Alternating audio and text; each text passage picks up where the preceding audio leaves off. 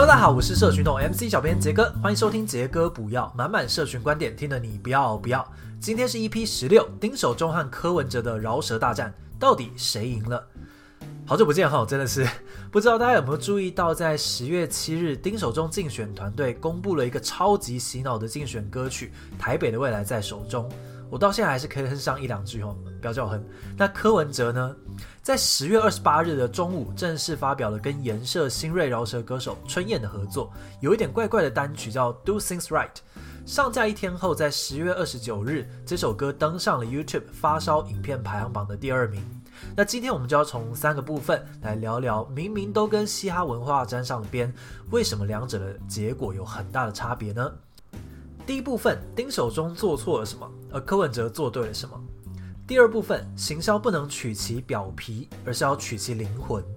第三部分，丁守中做对了什么，而柯文哲做错了什么？那我们现在聊聊第一部分哈，丁守中做错了什么，而柯文哲做对了什么？丁守中团队推出的《台北的未来在手中》，其实我个人非常老实的说，歌词相当不错。在这么多年来的那么多首竞选歌曲中，我觉得也可以说得上是上乘之作了。但为什么歌一推出就遭到大量网友的揶揄，甚至有不少专业的音乐人，像是谢和弦，都跳出来说，我觉得非常不行呢？关键在于基本上再怎么业余的人都听得出来，这首歌有唱在节奏上的人真的不是很多啦。虽然丁守中应该已经有刻意找年轻的团队成员来唱了，但仍然呈现出强烈的长辈硬要装年轻的感觉，真的是唱的人尴尬，听的人更尴尬哦。而不只是唱的部分，有专业音乐制作经验的制作人 DJ Howard 也在超短的时间内做了一首 demo，来说明《台北的未来在手中》这首歌的编曲实在相当的阳春哦，甚至可以说是有一点粗糙的作品。我想，歌手陈零九在这首歌下面的留言，可以说明了丁守中团队在这波想要贴近嘻哈文化的操作上，到底做错了什么。陈零九说，这波的操作会让我觉得不尊重专业。如果未来丁守中先生当选了，难免会让人担心，碰到这种不是自己专业的事物，也找了不够专业的人来处理。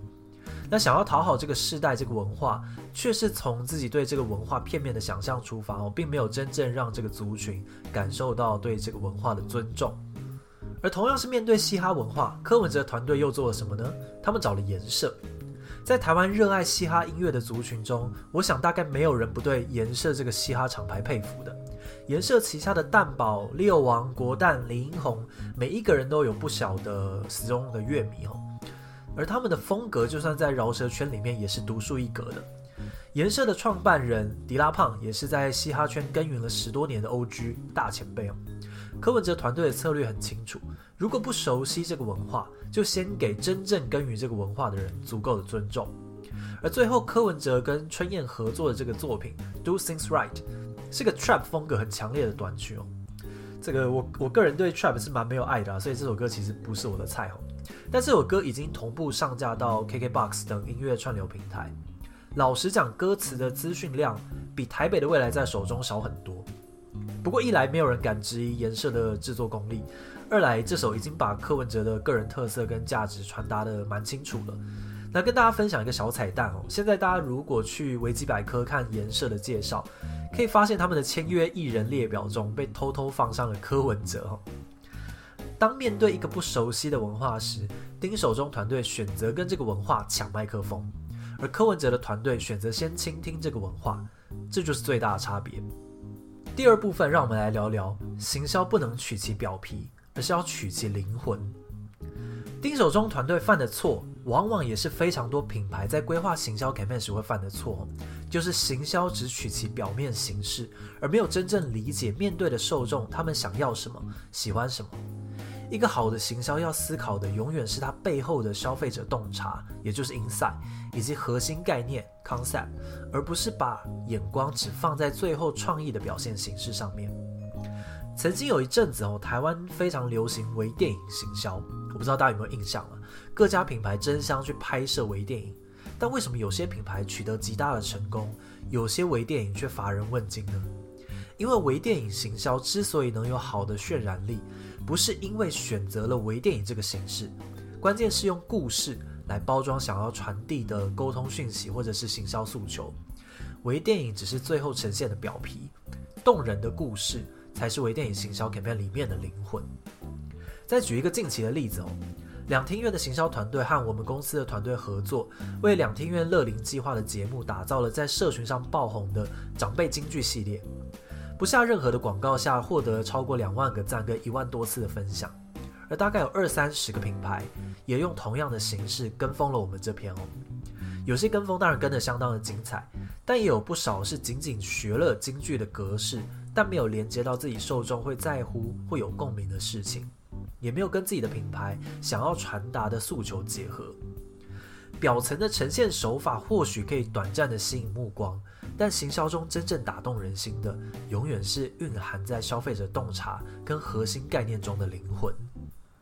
最后，我们聊聊第三部分：丁守中做对了什么？而柯文哲做错了什么？当然，台北的未来在手中，后续的发展，丁守中团队也是有做对不少事情的。这首歌在社群上引发讨论后，包括眼球中央电视台的视网膜、博恩夜夜秀的博恩，都在节目中做了二次创作。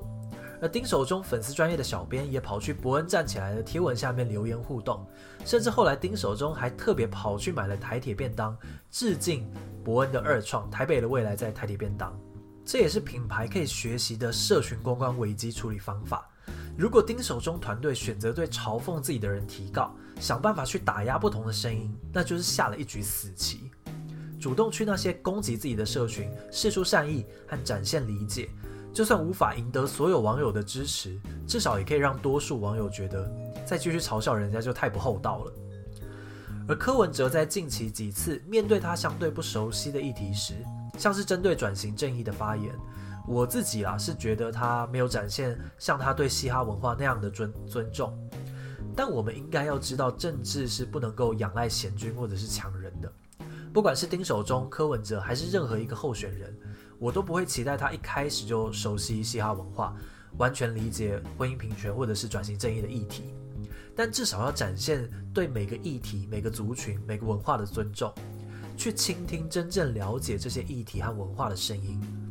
正如一个好的行销人，不能只相信自己的主观判断，而是要透过数据、内容的反馈、质性的研究，去和自己的目标客群对话，倾听、理解受众的声音，解决受众不管是已经展现的，或者是仍然潜藏在心中的需求，才是行销的本质。最后整理一下今天的三个重点哦。第一，当面对一个不熟悉的文化时，丁守中团队选择跟这个文化抢麦克风，柯文哲团队选择先倾听这个文化，这就是最大的差别。第二，表层的呈现手法或许可以短暂的吸引目光，但行销中真正打动人心的，永远是蕴含在消费者洞察核心概念中的灵魂。第三。倾听、理解受众的声音，解决受众不管是已经展现的，或者是潜藏在心中的需求，才是行销的本质。那今天的杰哥补教不，操！今天的杰哥补药就到这边。接下来每集的时间，我想换成每周一次分享啊、呃，最有趣的社群行销相关分享。那这样的分量，我想我会比较有机会能够负担。如果喜欢我的朋友，也可以去呃订阅 MC 小编 AK 杰哥的圈吧，会准时发送给各位最新的音频。也欢迎追踪我的 Facebook 账号陈思杰，我会多多跟大家交流社群想法的哦。拜拜。